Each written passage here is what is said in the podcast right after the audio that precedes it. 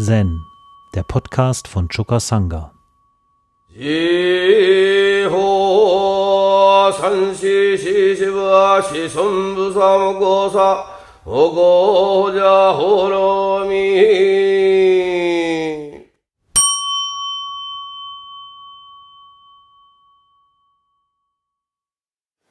Heute ist der 8. Dezember, Buddhas Erleuchtungstag.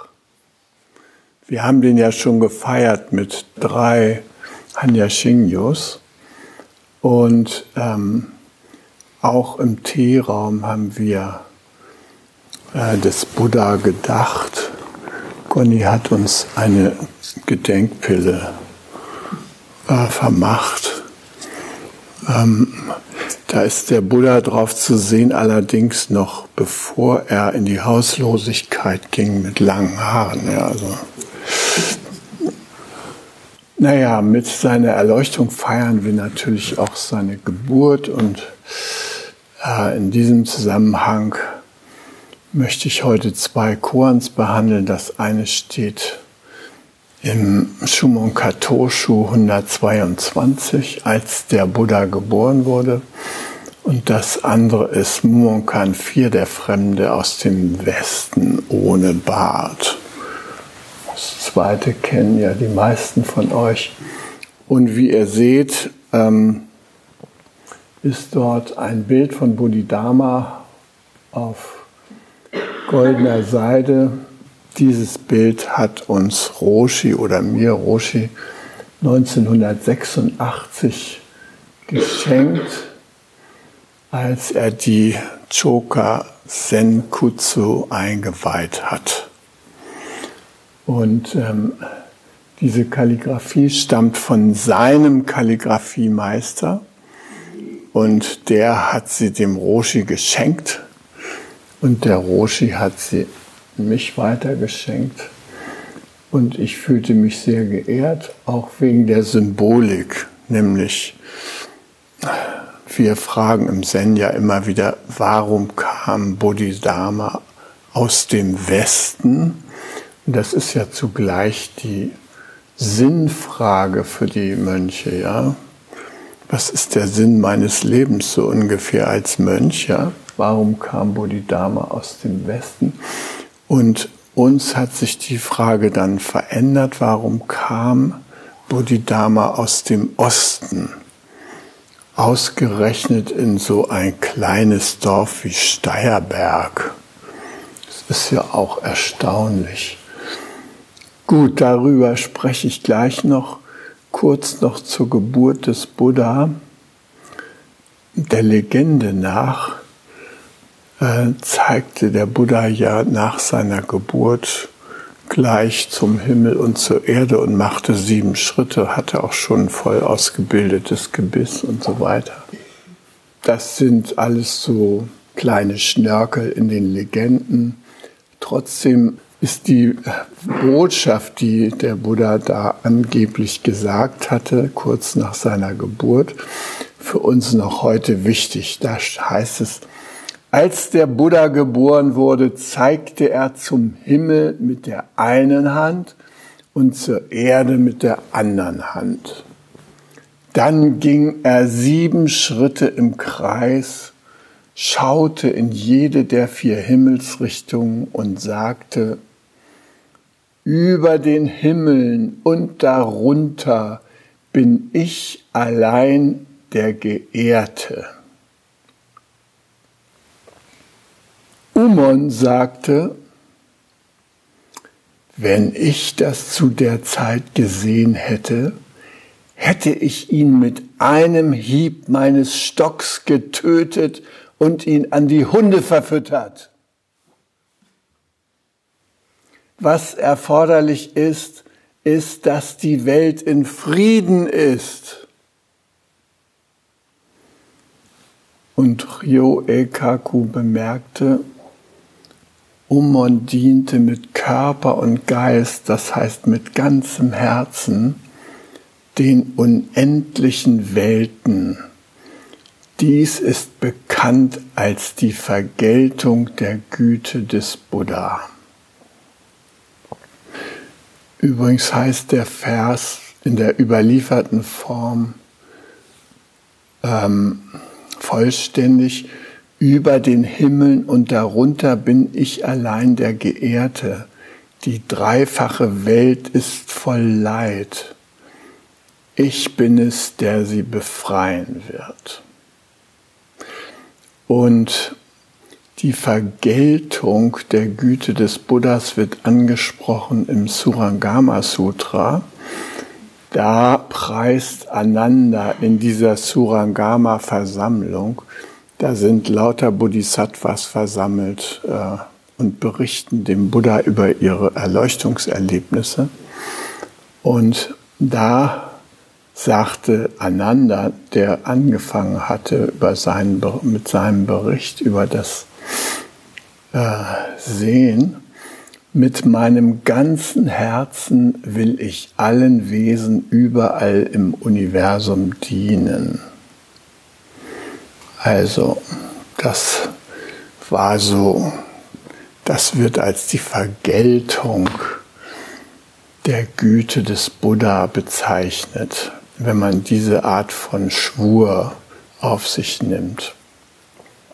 Gut, jetzt bin ich aber erstmal bei Mumonkan Nummer 4. Da sagte Vakuan, warum hat der Fremde aus dem Westen keinen Bart? Das ist das ganze Koran. Und äh, für uns, die wir das üben, muss man sich da erstmal so ein bisschen einleben. Äh, viele Koran-Schüler wissen gar nicht, wer der Fremde aus dem Westen eigentlich ist. Ja. Muss man erst mal rauskriegen, wer damit gemeint ist. Ne? Dass damit Bodhidharma gemeint ist. Man könnte ja jeden Fremden aus dem Westen da äh, sich vorstellen. Und da gibt es etliche, die keinen Bart haben.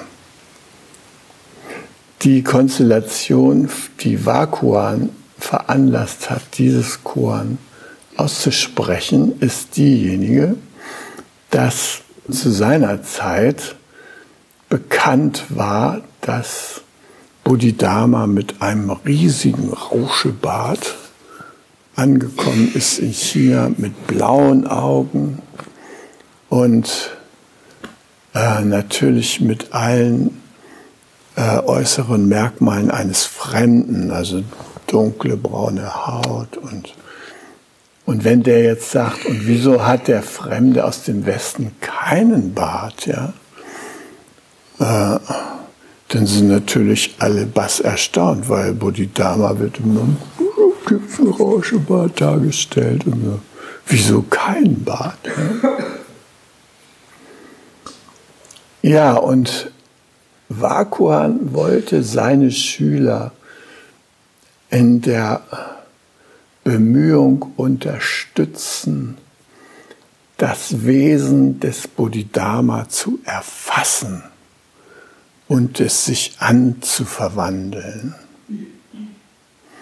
Ich sage ja manchmal, wir haben die Gelegenheit, heute zu Avalokiteshvara zu werden. Avalokiteshvara verkörpert für uns das raumgebende Zuhören die höchste Qualität überhaupt zuzuhören.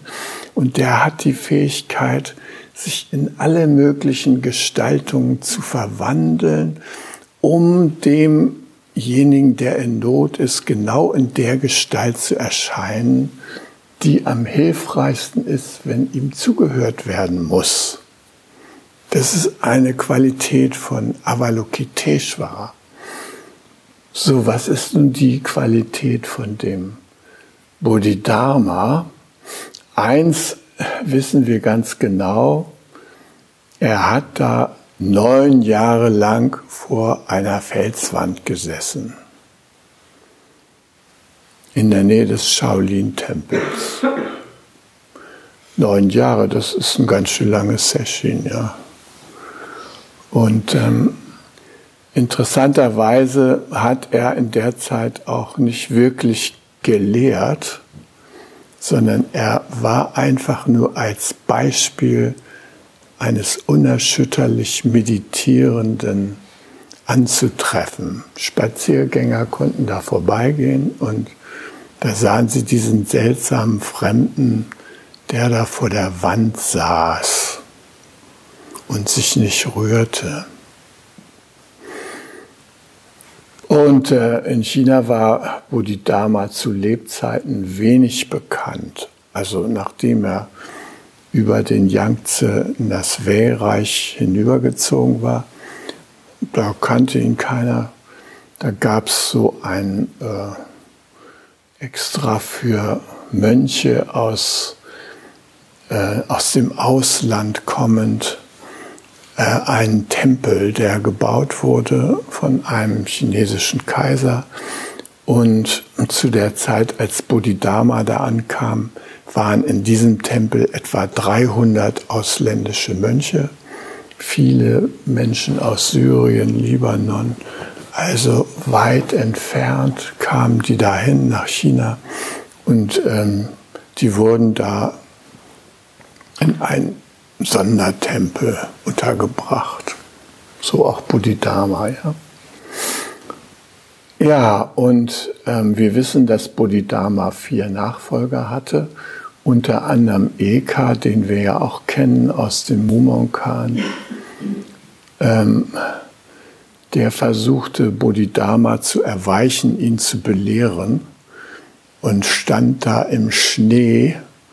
Bodhidharma saß im Schnee und meditierte unerschütterlich und Eka rief, ich kann keinen Frieden finden in meinem Geist.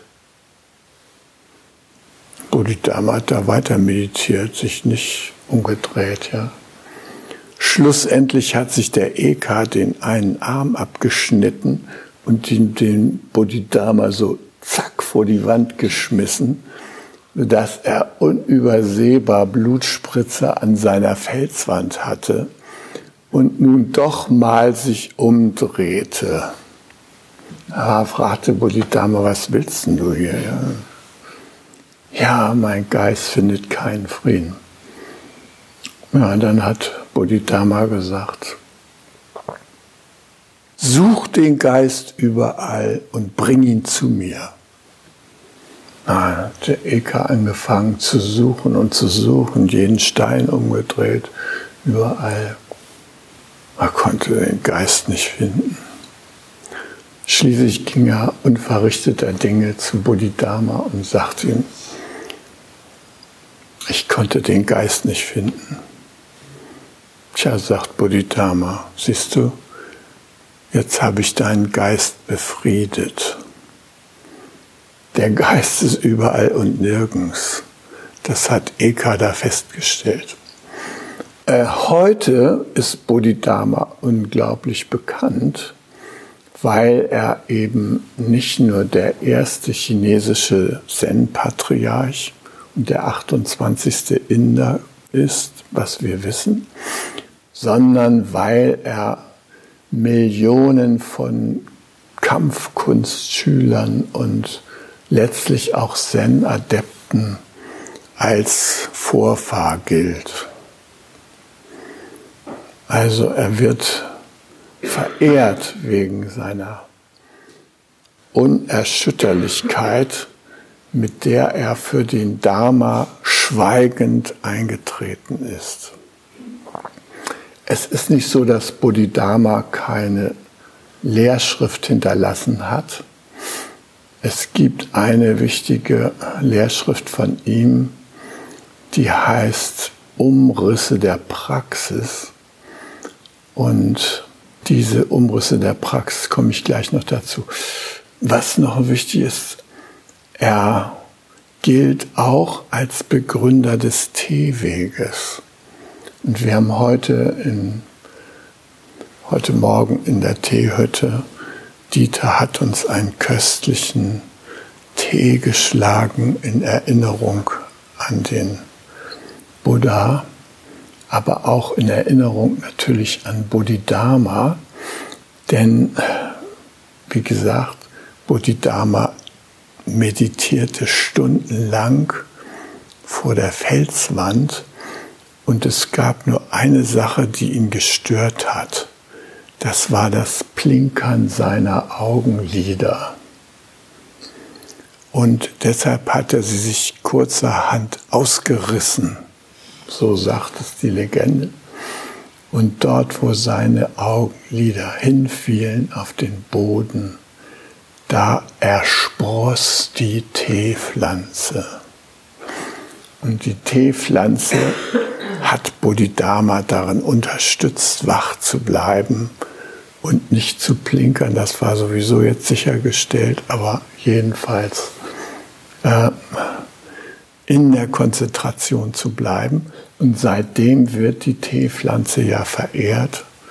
Und auch bei uns, wir trinken jedes Session mehrfach Tee, weil dieser grüne Tee so eine wunderbare, leicht anregende Wirkung hat über Stunden.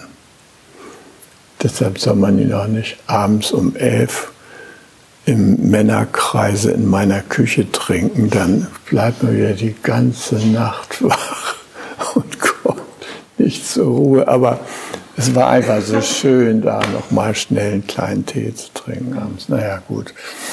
Also, das geht der Überlieferung nach auch auf Bodhidharma zurück. Und deshalb wird er auch immer mit diesen Augen dargestellt. Da seht ihr, da sind keine Augenlider. Da nur noch, sitzen nur die Augäpfel und die Pupille, ja. Also keine Augenlider. Also er hat eine Umschrift, eine äh, Schrift verfasst, die auch wohl einigermaßen gesichert auf ihn zurückgeht. Die heißt Umriss der Praxis. Und daraus will ich gleich einiges zitieren, aber ich möchte euch noch ein klein bisschen von seiner Biografie erzählen. Es war nämlich so, dass Bodhidharma der dritte Sohn eines indischen Königs aus dem Königreich Pavala war. Sein Vater war Simba Warman und er war ein gebürtiger Brahmane und er trat in seiner Jugend zum Buddhismus über. Also er war normalerweise Hindu, ja, aber trat zum Buddhismus über. Und ähm, er erhielt später eben Unterricht von seinem Dharma-Lehrer Prashnadara, der auf Einladung des Vaters den Bodhidharma unterwies und der kam aus dem alten buddhistischen Ursprungsland Magadha, also aus dem Land, wo der Buddha selbst äh, sehr viel sich aufgehalten hatte. Und dieser Prashnadara, der hat so die Entwicklung des äh, Buddhismus in Indien beobachtet. Einerseits war der Buddhismus zu einer gewissen Blüte gekommen und andererseits sah Prashnadara die Notwendigkeit, den Buddhismus in bisher unbekannte andere Länder weiterzutragen. Und ähm, also wir wissen aus der Geschichte des Buddhismus, dass er sich ungefähr 800 Jahre lang in Indien entwickelt hat dann weitere 800 Jahre in China, dann weitere 800 Jahre in Japan und jetzt seit ungefähr 50 Jahren sind unsere 800 Jahre angebrochen. Da haben wir schon also einen kleinen Prozentsatz von hinter uns. Äh, aber wie ihr seht, da kann noch, da ist noch mehr drin. Ja, also da kann noch wirklich was zur Blüte gebracht werden, was wir heute noch gar nicht ahnen. Und der, der Prashnadara, der forderte Bodhidharma auf, nach China zu gehen. Und das ist ähm, berichtet in der Weitergabe der Leuchte. Das ist eine wichtige Schrift, die auf Tao Yuans Berichte da zurückgeht. Erster Entwurf dieser Schrift war so 645, also ungefähr 100 Jahre nachdem Bodhidharma da in China angekommen war, ein bisschen mehr. Und die heißt auf Japanisch Kaitoku Dento Roku. Wird auch oft zitiert, ja. Hm, müsst ihr jetzt noch nicht kennen, aber wenn ihr weiter auf dem Weg unterwegs seid, dann wird euch das Kaitoku Dento Roku bestimmt auch mal begegnen. Und der, da heißt es da in der Schrift, Prashnatara gab einmal Bodhidharma, unserem großen Lehrer, folgende Unterweisung. 67 Jahre nach meinem Tod wirst du nach China gehen, um die Medizin der großen Lehre vorzustellen und sie denjenigen mit hervorragenden Fähigkeiten direkt zu zeigen. Pass auf, dass du nicht zu schnell gehst und von der Sonne ausgedörrt wirst. Und wenn du dort ankommst, bleibe nicht im Süden. Dort mögen sie nur gefälschtes Verdienst und sehen die innere Wirklichkeit der Buddhaschaft nicht. Also solltest du, falls du dorthin gelangst, nicht zu lange bleiben. Ja, und Bodhidharma kam erst da im Süden an und ähm, wir wissen ja, da gibt es die legendäre Begegnung mit dem Kaiser Wu von Liang. Und äh, es ist ja auch in unserem Hekigan Roku das erste Beispiel gleich, äh, wo diese Begegnung ausschnittsweise geschildert wird und der Kaiser Wu von Liang, der war ein großer Förderer des Buddhismus. Der hat ähm, etliche Tempel bauen lassen. Der hat diese dollen Longmen-Grotten mit Hunderten und Tausenden von Buddha-Statuen in die Berge da hauen lassen entlang dem Yangtze. Und ähm, wenn man also in Handelssachen unterwegs war, konnte man gar nicht anders, als sich von diesen Buddha-Statuen beeindrucken zu lassen. Und im Jahr 2001 haben wir mit dem Roshi eine große China-Fahrt gemacht. Und dabei haben wir eben auch diese Grotten da besichtigt und die Spuren des Bodhidharma aufgenommen. Und unter anderem waren wir auch in dem Shaolin-Tempel.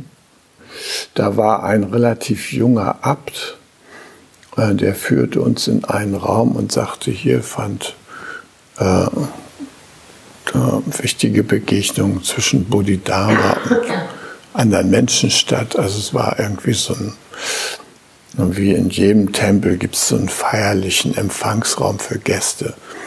Da sollte auch Bodhidharma gewesen sein. Jedenfalls ähm, haben wir da ähm, Tee natürlich bekommen und wurden unterrichtet über den augenblicklichen, also 2001, Zustand des Buddhismus in dem Land und die sagten, dass die da, ähm, also dieser Tempel, der blühte da äh, und ähm, vor allem, weil das Kung Fu in China so beliebt ist und die Mönche da ja auch gleichzeitig Kung Fu Meister sind.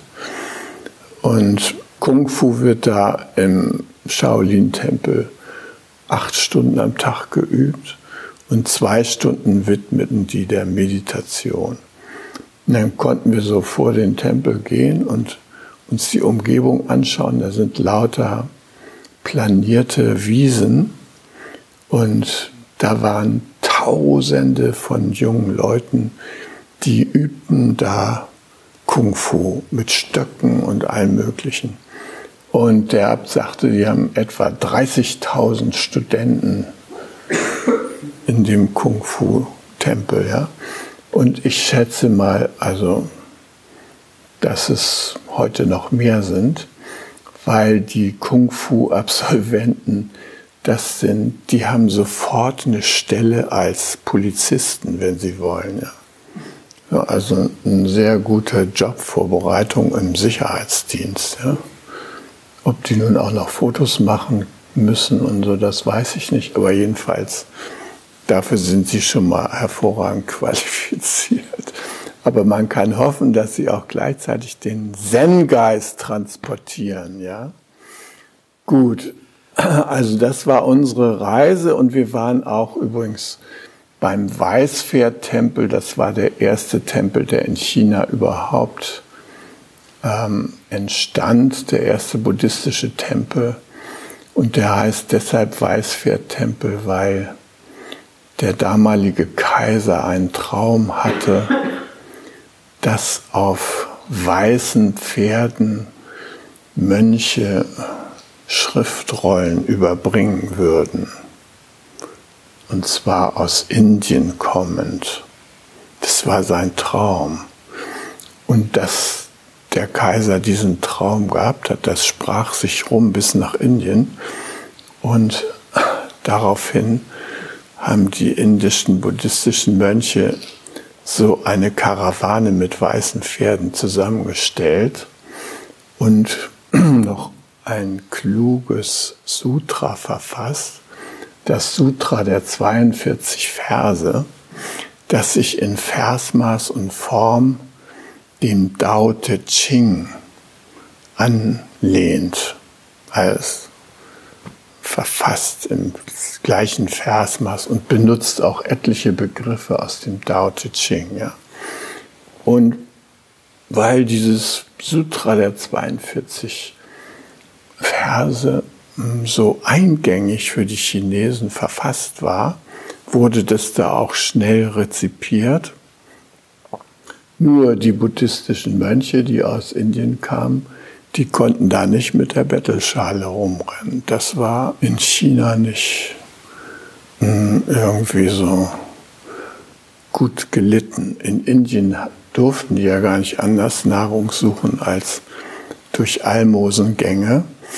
Und ähm, die sahen sich also in China schon bald äh, dem Zwang ausgesetzt, selber für ihre Nahrung zu sorgen, weshalb eben in der Zen-Tradition auch der Satz von Yakuyo gilt, ein Tag ohne Arbeit ist ein Tag ohne Essen.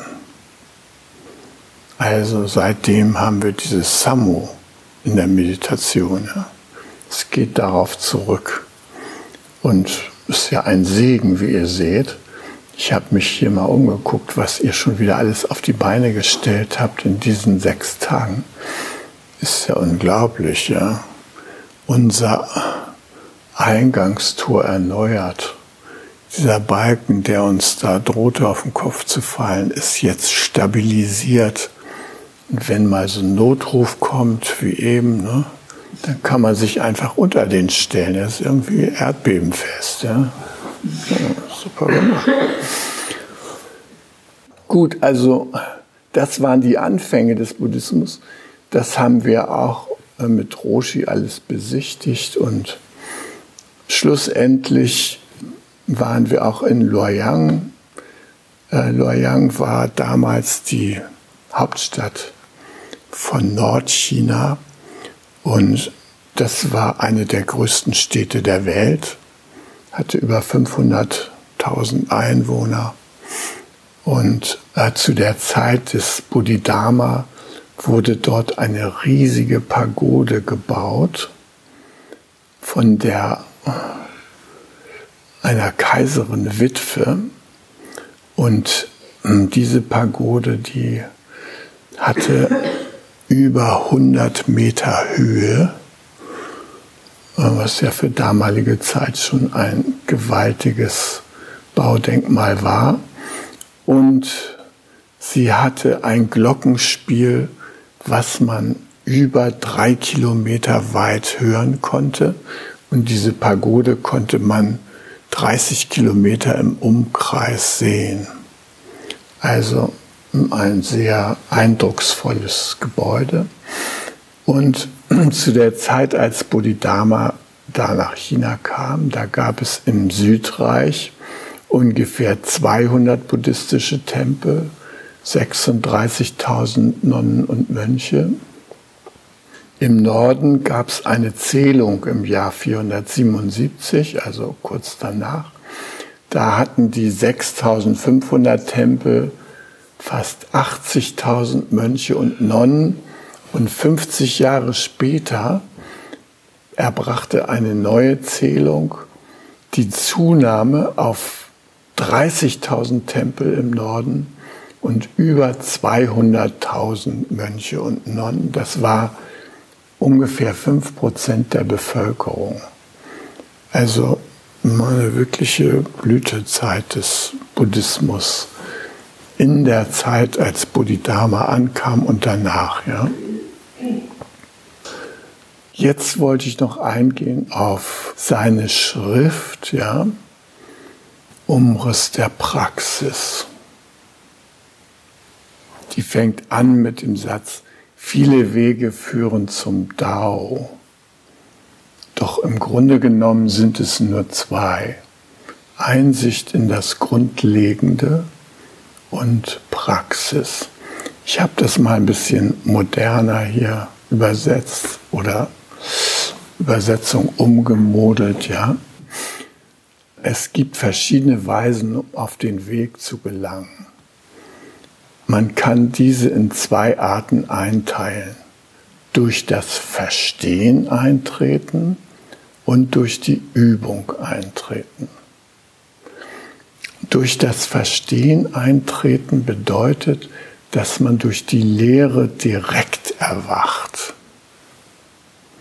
Dabei braucht man ein tiefes Vertrauen, dass alle lebenden Wesen, ob erleuchtet oder nicht, den gleichen Geist teilen, der schwer zu sehen ist, da Vorstellungen uns die Sicht verstellen.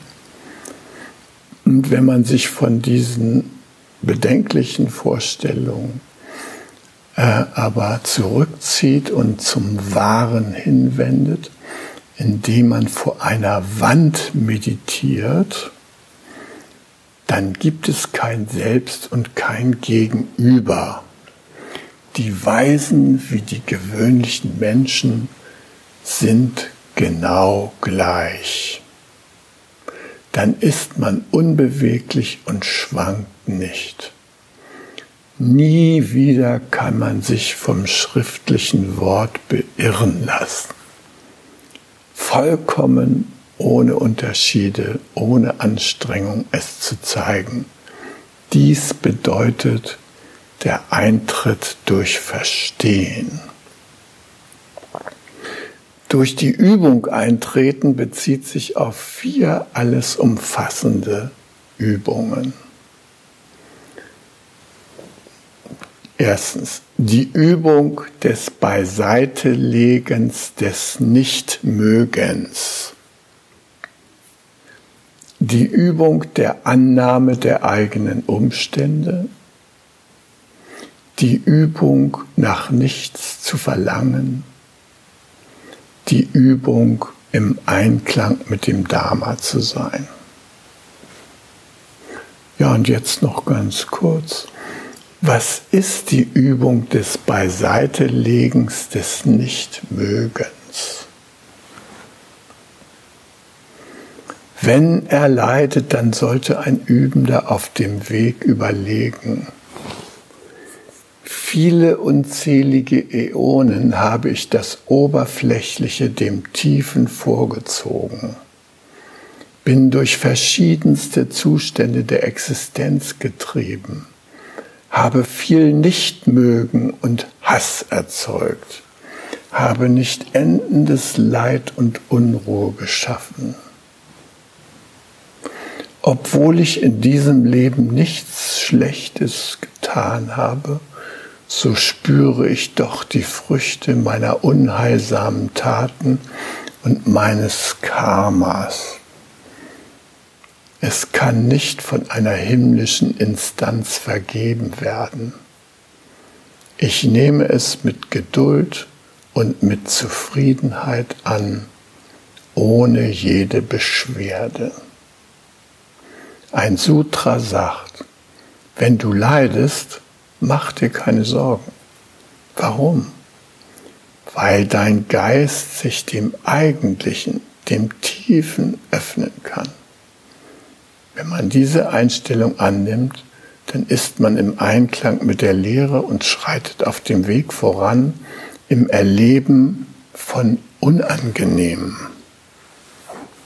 Deswegen heißt diese Übung die Übung des Beiseitelegens des Nichtmögens.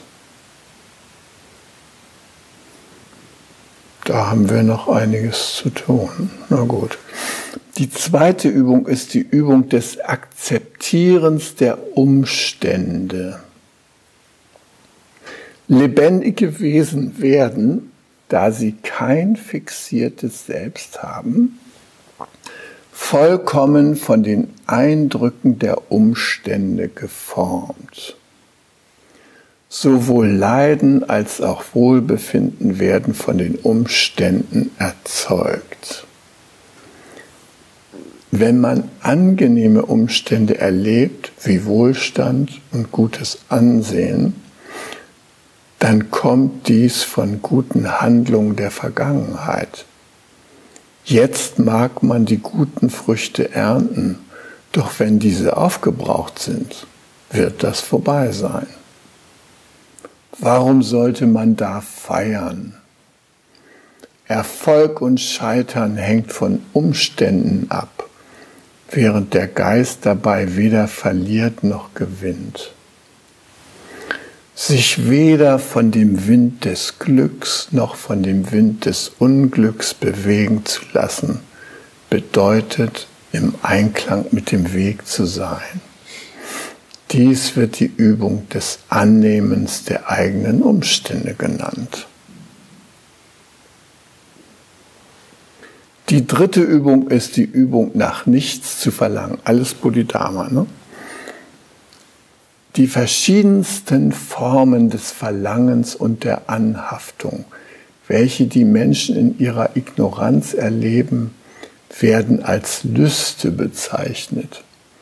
Die Weisen erwachten zu der Wahrheit, dass sie mit dem Prinzip und nicht mit dem konventionellen Ideen gehen müssen. Friedvoll im Herzen, nichts mehr zu tun, so wandeln sie sich im Einklang mit den Jahreszeiten. Alle Existenz hat keine Substanz und sie selbst verlangen nach nichts. Sie wissen, dass die Götter des Glücks und des Unglücks immer gemeinsam umherziehen und dass die dreifache Welt, in der sie so lange gelebt haben, wie ein brennendes Haus ist. Das Leiden kommt unausweichlich mit einem physischen Körper. Wer kann darin Frieden finden? Wenn du dies vollkommen verstehst, dann vergehen die Wünsche nach anderen Umständen. Ein Sutra sagt, Verlangen bedeutet Leiden. Nicht zu verlangen ist Glückseligkeit. So verstehen wir, dass Nicht-Verlangen die wahre Übung auf dem Weg ist. Unsere Gesellschaft ist übrigens noch sehr weit davon entfernt, vom Nicht-Verlangen. Die vierte Übung ist die Übung des im Einklangseins mit dem Dharma das Prinzip der ursprünglichen Reinheit ist der Dharma. Von diesem Prinzip her gesehen ist alle Form ohne Substanz und ohne Anhaftung, ist weder dieses noch jenes. Das Vimalakirti Sutra sagt, in diesem Dharma gibt es keine lebendigen Wesen, denn es überschreitet das einengende Konzept von lebenden Wesen. In diesem Dharma gibt es kein Selbst, denn es überschreitet das befleckende Konzept von Selbst. Wenn die Weisen dieses Prinzip verstehen und annehmen, dann üben Sie den Einklang mit dem Dharma. Dass im Dharma nichts gibt, woran man festhalten kann, üben die Weisen Großzügigkeit und geben ihre Körper, ihr Leben und ihre Besitztümer ohne jegliches Bedauern. Vollkommen die Einheit von Geschenk, Geber und Nehmer verstehend, fallen sie nicht Anhaftungen oder Voreingenommenheiten anheim. Gut, dies ist die Übung des im Einklangseins mit dem Dharma. Ja, das waren jetzt so einige Leitsätze, die uns Bodhidharma auch als Schrift übermittelt hat. Und da könnt ihr mal reinschauen. Äh, die gibt es auf Deutsch und auf Englisch. Umriss der Praxis. Kann man wahrscheinlich heute noch irgendwo also beschaffen. Ähm, was wir von Bodhidharma übermittelt bekommen haben, ist der lebendige Buddha Dharma über viele Generationen, nämlich bis zu unserem Roshi, der der 83. nach Buddha ist. Und jetzt muss ich das rechnen, minus 28. Naja, so ungefähr der 50. nach Bodhidharma. Und ähm, das Schöne an der direkten Übertragung ist, dass wir sozusagen alle wie Anekdoten die Geschichten und über und Lehren des Buddha von unseren Lehrern weitergegeben bekommen haben, ja? so wie Ahnengeschichten.